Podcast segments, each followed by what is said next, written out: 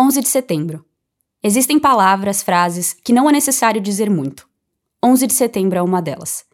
Não é preciso falar o ano ou os detalhes, pois todos já sabem do que se trata. Um dia no qual pessoas ao redor do mundo se juntaram à frente da TV para ver um dos piores ataques da história ocidental. E se nós, no Brasil, consideramos esse um grande acontecimento, evento histórico que marcou nossas vidas, mesmo a quilômetros de distância, é difícil imaginar como deve ter sido para aqueles vivendo nos Estados Unidos, principalmente em Nova York. Caos e desesperos não são palavras fortes o suficiente para descrever a emoção daqueles que viram de perto as torres caírem e pessoas morrendo. Sneha Phillip e Ron Lieberman eram casados e moravam bem perto das Torres Gêmeas. Hoje eu vou contar a história do desaparecimento de Sneha Phillip e como os ataques do dia 11 de setembro podem estar envolvidos em seu sumiço. Sejam bem-vindos.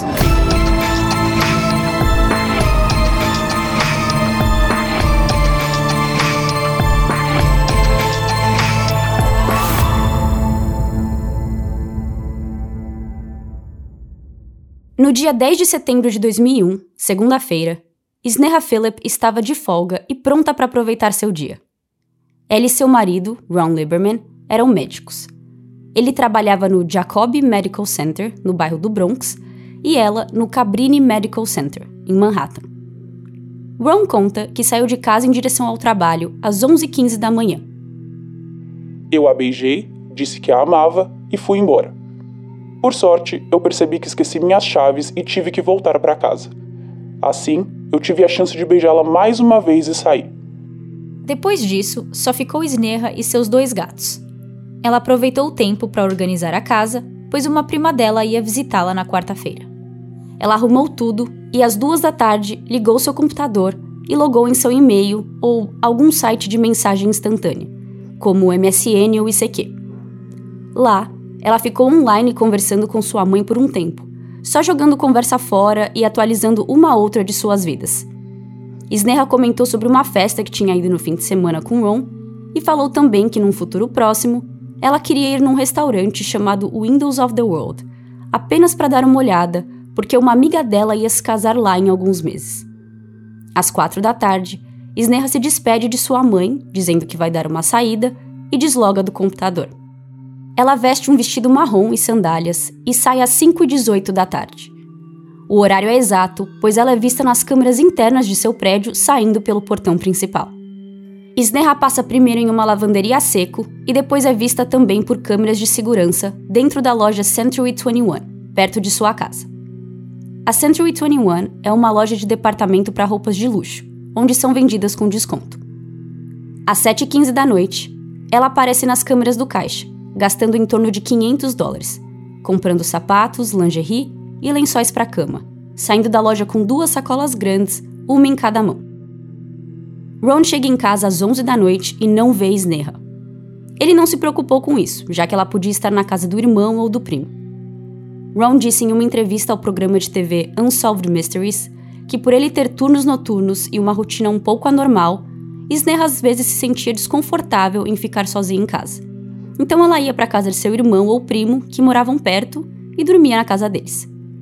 A única coisa diferente foi que ela não ligou para avisá-lo onde estava e ela costumava fazer isso. Ele foi dormir e acordou na manhã seguinte às 6 horas, pois tinha uma reunião às 8 no hospital. Sneha ainda não estava de volta e mais uma vez Ron não achou estranho, já que ainda era muito cedo. Quando a reunião dele acaba às 9 da manhã, ele vê todos seus colegas colados na TV. Aqui já era o dia 11 de setembro e nós sabemos o que aconteceu. Já que eu vou falar sobre um desaparecimento no qual envolve os ataques terroristas às Torres Gêmeas, eu gostaria de falar um pouco sobre elas. O World Trade Center era um conglomerado de sete prédios, localizados no coração de Nova York, em Manhattan. E seus nomes não eram nada criativos. Cada torre tinha o nome de World Trade Center, ou WTC para abreviação, e um número ao lado do 1 ao 7. Dois desses prédios ficaram famosos, o WTC 1 e o WTC-2, conhecidos popularmente como Torres Gêmeas. A fama se deu porque, quando os prédios foram inaugurados em 1973, as duas torres se tornaram os prédios mais altos do mundo, com 110 andares cada e 417 e 415 metros, respectivamente. Mais de 400 empresas tinham seus escritórios ali e tinha até um restaurante no topo da torre, chamando a atenção de turistas e moradores que não necessariamente trabalhavam no local. Segundo a Wikipédia, em um dia típico da semana, é estimado que a torre comportava 50 mil funcionários e outras 140 mil passavam por lá como visitantes. As torres tinham até seu próprio CEP, de tão grande que eram. E além de já serem mundialmente conhecidas por serem altas e iguais, elas continuaram a receber popularidade por aparecerem em filmes e cartões postais. Os prédios em volta das torres não eram tão altos, então elas realmente destoavam do cenário e a vista de dentro e de fora eram muito bonitas. O reinado das torres, como sendo as mais altas, duraram apenas dois anos, sendo passada pela Willis Tower, em Chicago, com 442 metros. A Torre Willis ficou sendo a maior do mundo por 25 anos, até o Burj Khalifa ser construído em Dubai em 2009 e tomado posto para ele, no qual tem desde então com seus 1.650 metros de altura. Interessantemente, a Torre Willis em Chicago continuou sendo a maior dos Estados Unidos até ser passada pelo novo World Trade Center, construído em 2013 no mesmo lugar onde antes ficavam as Torres Gêmeas, fazendo assim um ciclo se fechar, começando e terminando no World Trade Center. Antes dos ataques fatais em 2001, as torres já haviam passado por maus bocados. Em 1975, um incêndio aconteceu no 11º andar da Torre Norte, mas em algumas horas o fogo foi apagado e ninguém se machucou. Em 1993, uma bomba foi colocada no estacionamento também da Torre Norte. 680 quilos de explosivos explodiram, matando seis pessoas e ferindo mais de mil. Um grupo de homens paquistaneses foram presos, acusados de planejar o ataque e plantar a bomba. E agora voltamos ao dia 11 de setembro de 2001. Nesse dia, às 8h46 da manhã, o avião 11 da American Airlines se chocou contra a torre norte do World Trade Center, o WTC-1. Algo triste e chocante, mas que até então todos pensavam ser um horrível acidente. Ron tenta ligar para casa, onde sua esposa Sneha deveria estar. A ligação cai na caixa postal e ele deixa uma mensagem. Sneha, você está em casa? Você está bem? Me ligue quando puder, quero saber de você. Ela não tinha celular, então ele não tinha outros meios de contatá-la. 17 minutos depois do primeiro ataque, o avião 175 da United Airlines se chocou contra a Torre Sul do World Trade Center, o WTC-2, deixando bem claro que esse era um ataque planejado. As pessoas agora estavam desesperadas, tentando entender o que estava acontecendo e tentando entrar em contato com familiares e amigos para ter certeza de que todos estavam bem e seguros. Às 9h59 da manhã, a Torre Sul desabou, matando todos que ainda estavam dentro da torre e algumas pessoas fora dela, lá embaixo no térreo, incluindo bombeiros e policiais. Às 10 da manhã, Ron, agora mais preocupado, liga de novo para sua casa e também de novo ninguém atende. Logo depois, os telefones param de funcionar devido a um congestionamento das linhas telefônicas. Além da cidade estar cheia de gente ligando para os seus amados, uma das torres de celular, na verdade, ficava no topo das torres gêmeas e que agora estava destruída. Aflito, Ron começou a ajudar a preparar o hospital para um possível influxo de pacientes feridos vindo da área das torres. Mas hoje sabemos que isso não aconteceu, já que poucos sobreviveram ao ataque. Às três da tarde, Ron, ainda obviamente preocupado e agora sem ao menos os telefones funcionarem, decidiu ir até sua casa. Ele e Sneha moravam no bairro Battery Park City, a apenas quatro quadras de distância do World Trade Center. Se antes a preocupação de Ron em achar sua esposa já estava justificada, Imagina agora sabendo que eles estavam tão perto de toda a destruição que ocorreu naquele dia. O percurso entre o hospital no Bronx até sua casa em Battery Park City costumava ser de uns 30 minutos, talvez uma hora se a gente colocasse trânsito no meio. Mas nesse dia, Ron demorou 6 horas para chegar em casa. Na hora em que ele decidiu sair do hospital, as ruas estavam bloqueadas, abertas apenas para carros autorizados, como ambulância ou polícia. Então, aproveitando suas credenciais médicas, Ron pegou uma carona com uma ambulância em direção à sua casa. Eu achei fontes dizendo que no meio do percurso, por causa do trânsito, barragens e demora para chegar, ele saiu da ambulância e continuou o trajeto a pé ou pedalando, depois de pegar uma bicicleta qualquer na rua. Porém, eu não consegui achar qual é a história real. Ron disse em uma entrevista que, chegando perto de sua casa às nove da noite, ele viu um cenário que nunca imaginou ver na vida: caminhões de ponta-cabeça, carros queimados, pedaços de torres nas ruas e muitas cinzas. Quase tudo ali estava coberto de cinzas. Ao tentar entrar em seu prédio, outra decepção.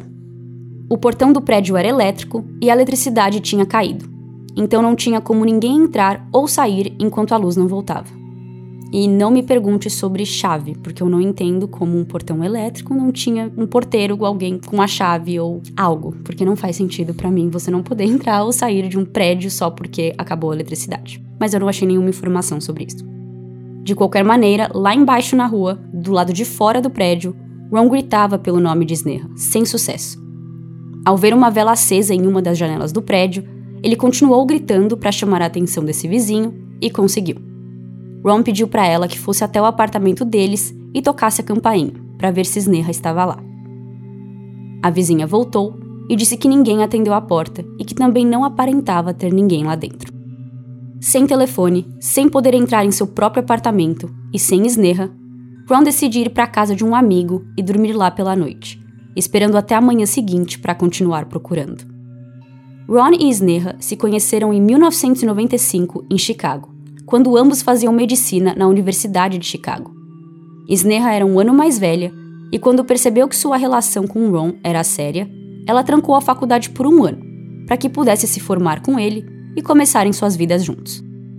Sneha nasceu na Índia e se mudou para Nova York com sua família quando pequena, e ela só se mudou para Chicago por causa da faculdade. Então, assim que os dois se formaram, em 1999, ela conversou com Ron e eles voltaram para Nova York. Ron conseguiu um emprego na Jacob Medical Center, no Bronx, e Sneha no Cabrini Medical Center, em Manhattan. Em maio do ano 2000, Ron e Sneha se casaram em um casamento duplamente tradicional, pois ela era indiana e ele era judeu, e ambos celebraram suas descendências e crenças. Em 2001, eles estavam casados há pouco mais de um ano e ainda estavam na fase de lua de mel.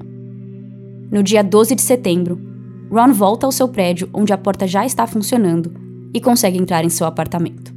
No dia anterior, antes de sair para o trabalho, ele tinha deixado uma das janelas abertas, então seu apartamento estava cheio de cinzas e fuligem, apenas com marcas de pegadas dos gatos.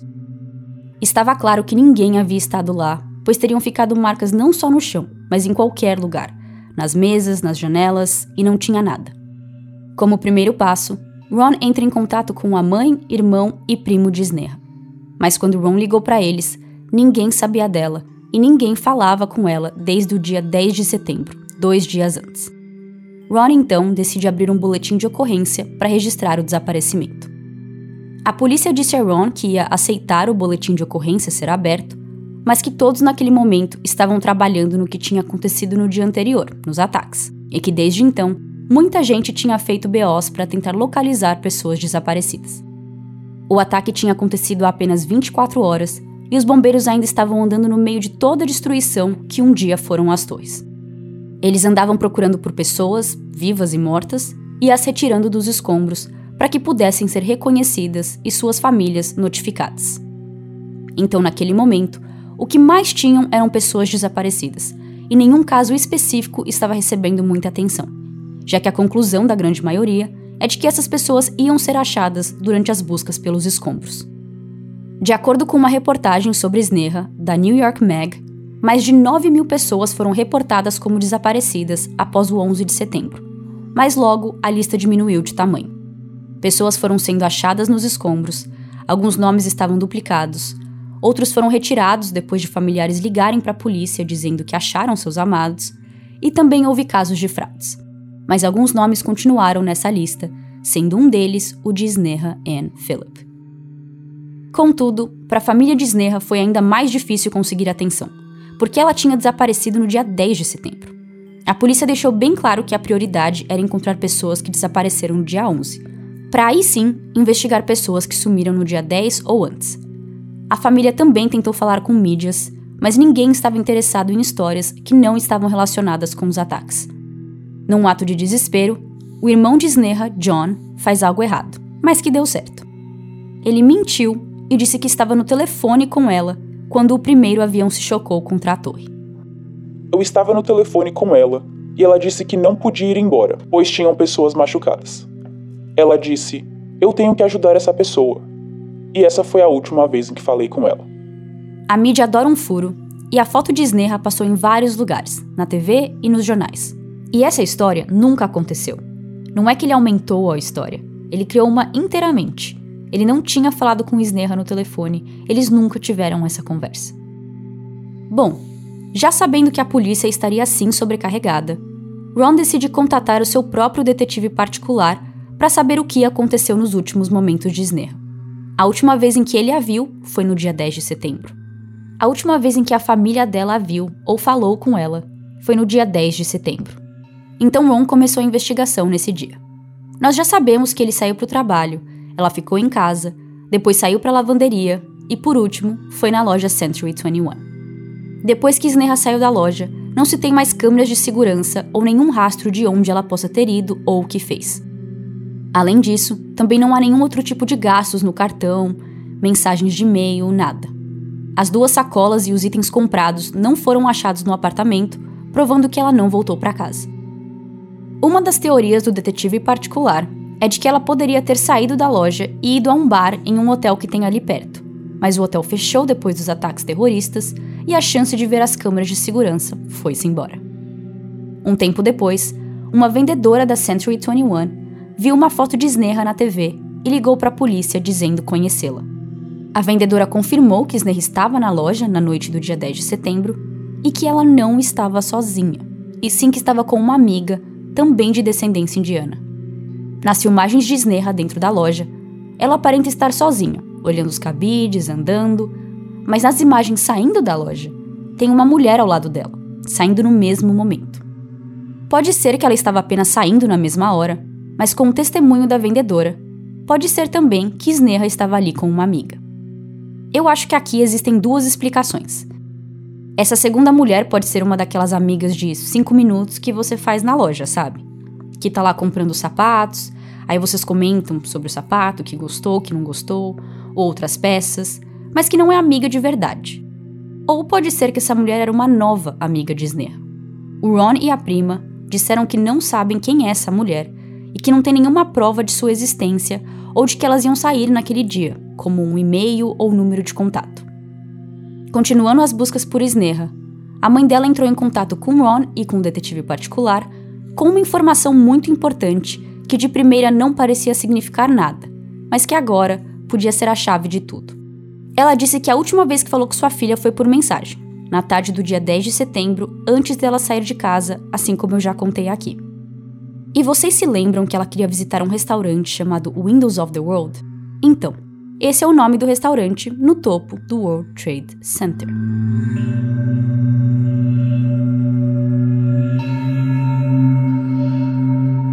Aqui entra a chance de Sneha estar dentro do World Trade Center na manhã do dia 11.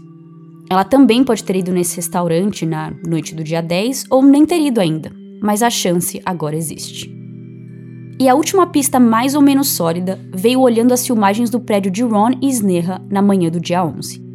Ao procurarem por pistas para ver se ela tinha voltado em algum momento para o apartamento deles, eles viram uma mulher, que parecia muito ser Sneha, entrar no prédio às 8h43 da manhã. Ela entra, fica na frente do elevador por alguns minutos, sai pelo portão de novo e vai embora. Ela estava usando um vestido parecido com o de Sneha, mas não estava carregando as sacolas da Century 21.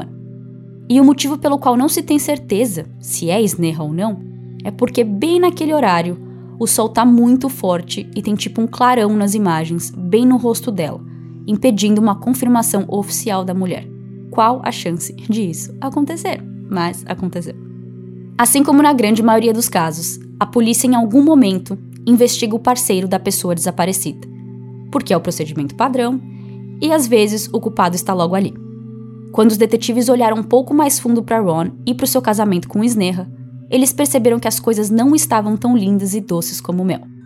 E antes de prosseguir, eu quero lembrar que esse é um caso não solucionado, existem teorias diferentes por aí, e algumas pessoas acreditam na teoria de que Ron teria feito algo contra Sneha. E eu quero deixar claro que as autoridades nunca o trataram como suspeito ou pessoa de interesse. O que eu vou contar agora é relevante para entender tudo que a própria Sneha e Ron estavam passando, mas eu sinceramente não acredito que seja relevante para solucionar seu caso. Mas nós vamos falar das teorias um pouco mais para frente. Primeiramente, tem uma ligação suspeita que aconteceu na madrugada do dia 10 para 11 de setembro, às 4 horas da manhã, feita do telefone fixo da casa de Ron para seu celular. Ron diz não se lembrar dessa ligação, mas que pode ter sido ele, no meio da noite checando sua caixa postal para ver se Sneha tinha ligado. Alguns acham essa ligação suspeita, pensando que Ron não estava em sua casa e que talvez Sneha tenha voltado e estava tentando ligar para ele depois de não vê-lo no apartamento.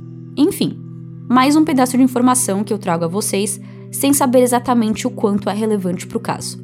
Mas eu tendo a acreditar que a ligação foi feita pelo próprio Ron, checando sua caixa de mensagens.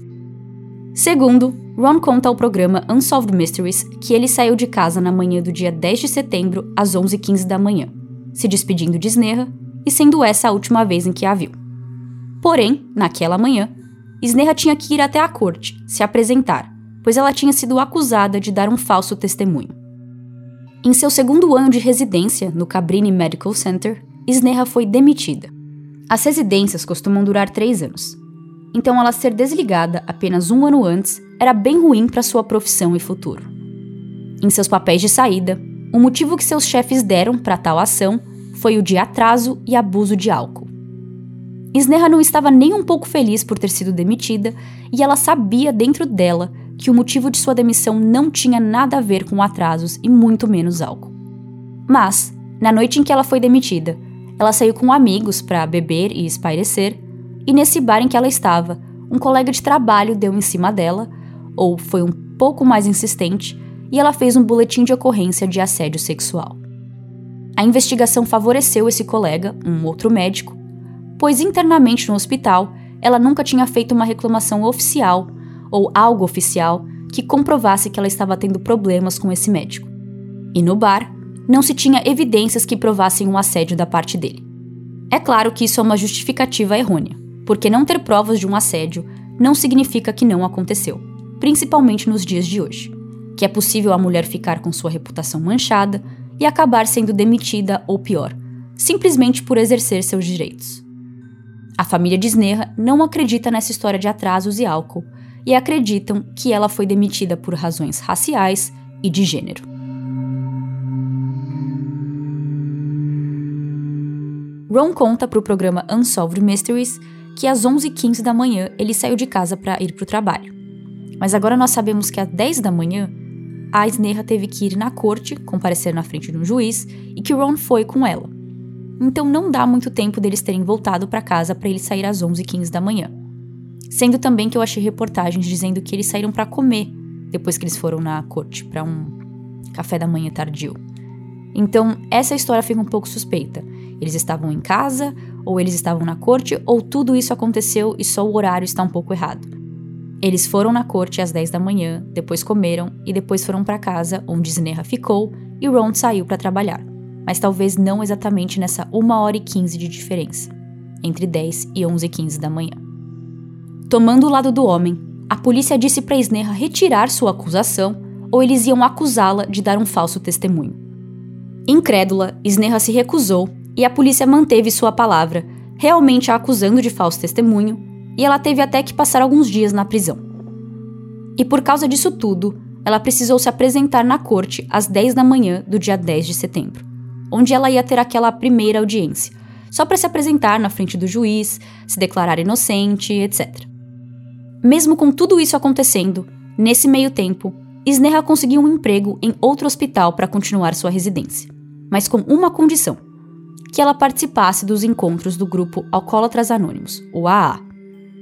No começo, ela estava comparecendo às reuniões, mas aos poucos ela começou a faltar, e com isso, ela foi suspensa de seu trabalho temporariamente.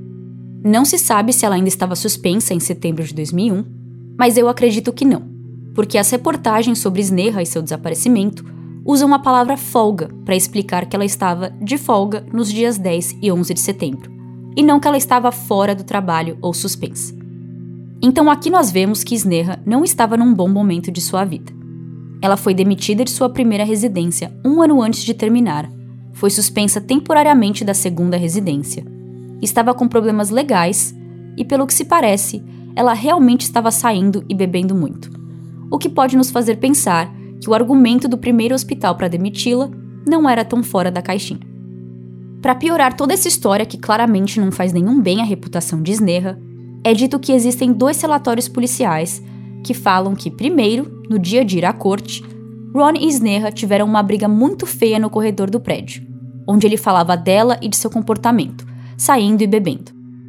O segundo relatório falava que Sneha e seu irmão John não estavam se falando, pois um dia ele pegou Sneha na cama com a namorada dele.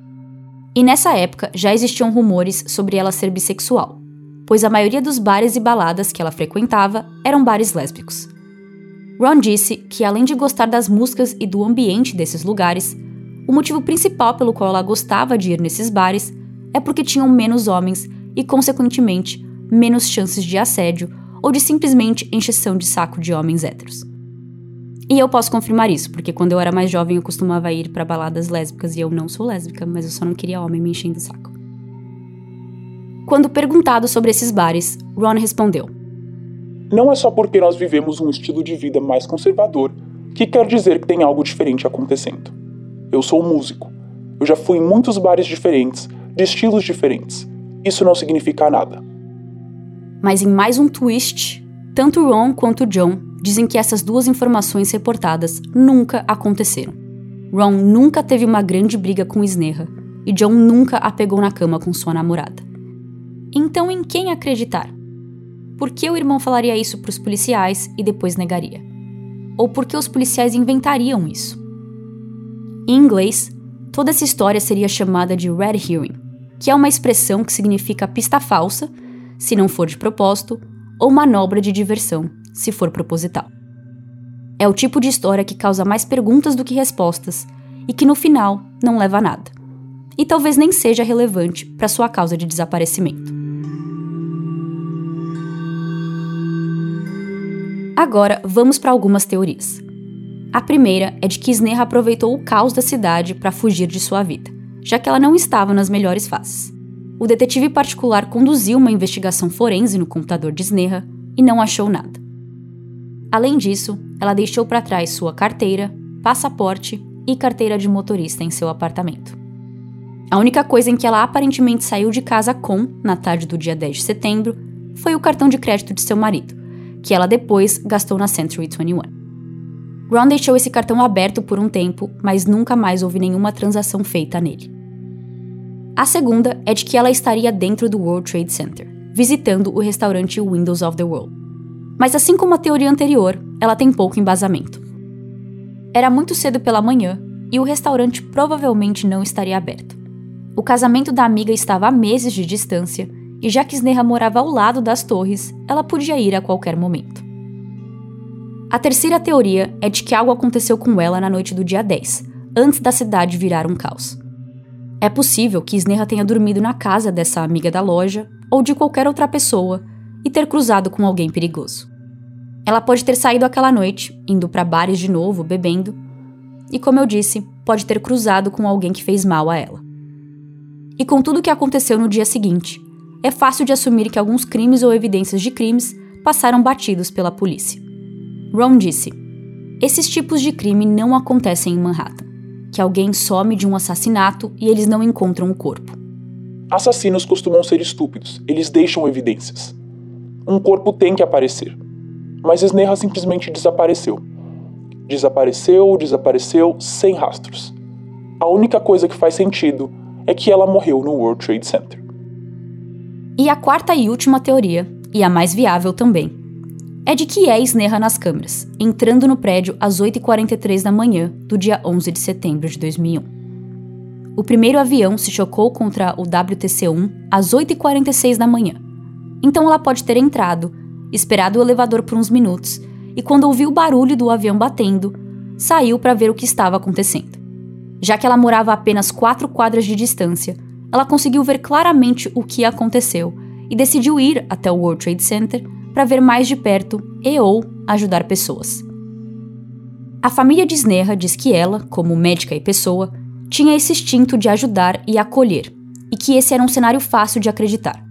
E supondo que Sneha estava próxima do World Trade Center, talvez no mesmo quarteirão ou no térreo, ajudando pessoas a sair, ela também teve chances de morrer assim.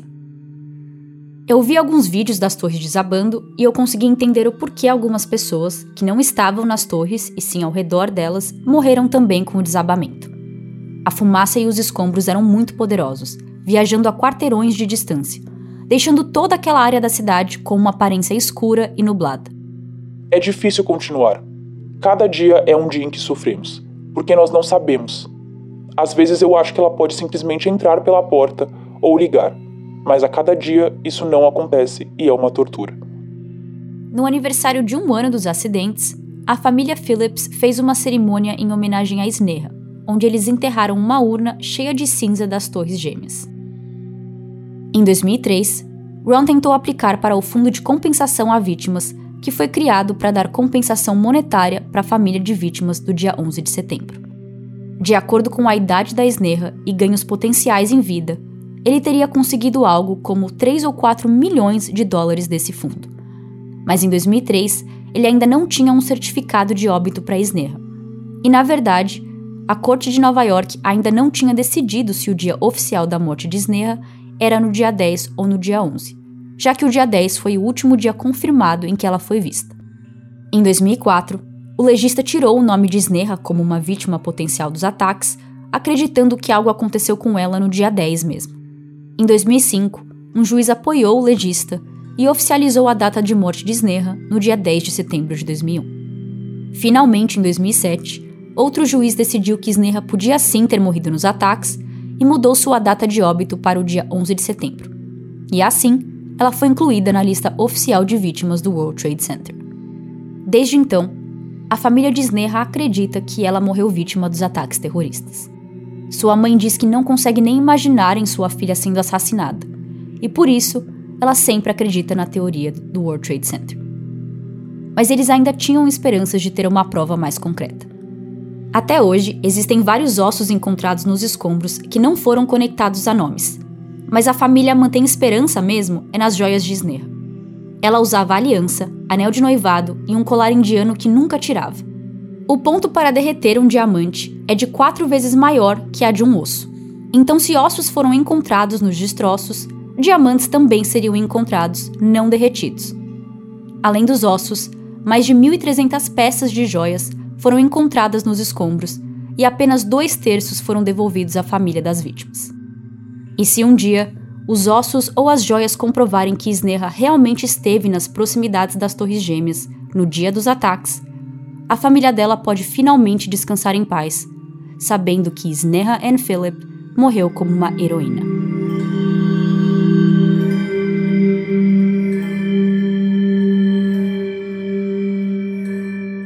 Muito obrigada por ouvirem aos Sem Rastros. Esse episódio foi escrito e narrado por mim, Luciana, e foi editado pelo Audax Mídias. Para ver fotos e fontes desse caso, você pode entrar no site semrastrospodcast.com e para ver fotos, pode entrar no Instagram, arroba Sem Rastros Podcast. Eu também tenho um grupo no Telegram com o mesmo nome, Sem Rastros Podcast, onde eu falo com outros ouvintes sobre os casos e nós discutimos teorias. Mais uma vez, muito obrigada e eu te vejo no próximo episódio. Tchau, tchau.